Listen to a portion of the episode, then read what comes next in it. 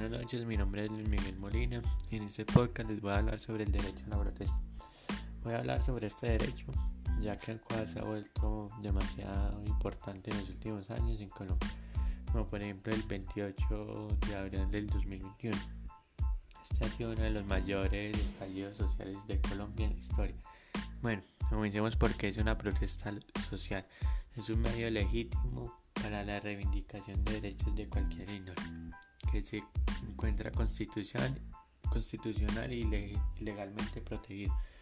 El derecho a la protesta se ha, entendido como el conjunto de derechos fundamentales de, primero, asociación o reunión pacífica, segundo, libertad de expresión y tercero, huelga y otras garantías relacionadas en la ejecución de circunstancias específicas de tiempo, modo y lugar.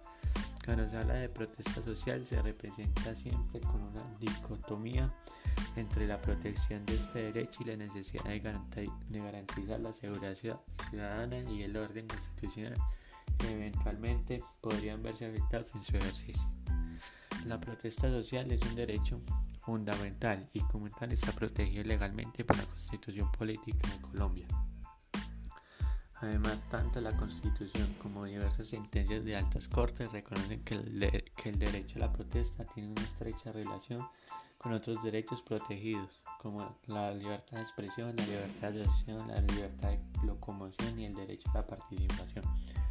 En este sentido, las personas tienen derecho a protestar pública y pacíficamente, sea de forma individual o colectiva. Nadie puede impedirle a otro protestar, pero asimismo nadie puede ser obligado a participar en una protesta. No obstante, como todos los derechos no es absoluto, la Constitución protege en específico la protesta pacífica y sin violencia, pues en caso de que se realice una acción violenta dentro de una manifestación, esa acción puede ser objetivo de sanciones.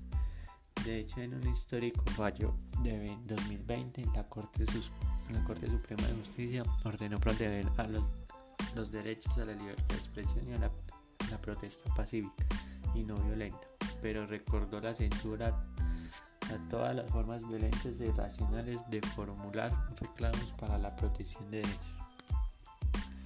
Derecho a la asociación o reunión pacífica. Entre las disposiciones normativas más importantes que se consagran el derecho de asociación se encuentra la Declaración Universal de los Derechos Humanos de 1948, artículo 20, que protege la libertad de reunión y asociación pacífica de igual forma, contempla que ningún ser humano puede ser obligado a participar en algún tipo de gremio o asociación.